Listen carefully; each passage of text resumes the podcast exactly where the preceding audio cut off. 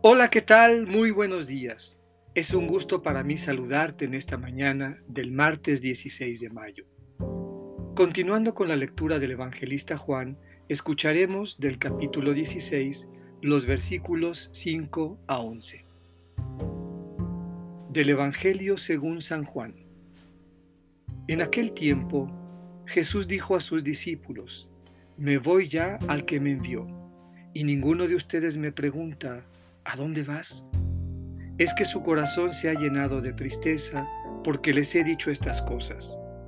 Sin embargo, es cierto lo que les digo. Les conviene que me vaya, porque si no me voy, no vendrá a ustedes el Paráclito. En cambio, si me voy, yo se lo enviaré.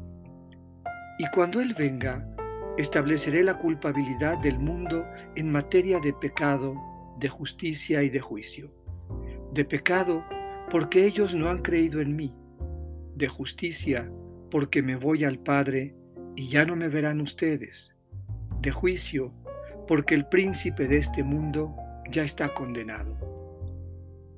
Esta es palabra del Señor. Meditemos. Un corazón triste animado por el Espíritu. Tal vez para nosotros hoy no signifique nada el hecho de que el Señor se vaya para que el Espíritu venga. Tenemos claro que Él ha puesto su morada entre nosotros y el Espíritu también, pues somos, como nos lo recuerda Pablo, templos donde Él habita. Es tal vez un llamado a nuestra responsabilidad como seguidores del Señor.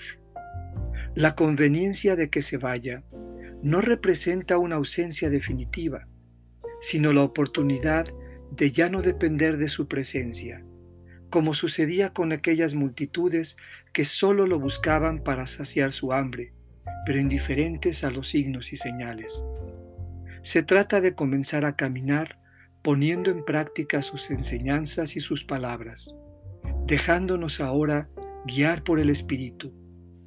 No podemos quedarnos en el letargo de la tristeza o sometidos al pecado por no haber creído la eternidad de Dios, donde Jesús ha ido, permea la historia humana por medio de mujeres y hombres animados y acompañados por el Espíritu, el Consolador que vendrá a nosotros.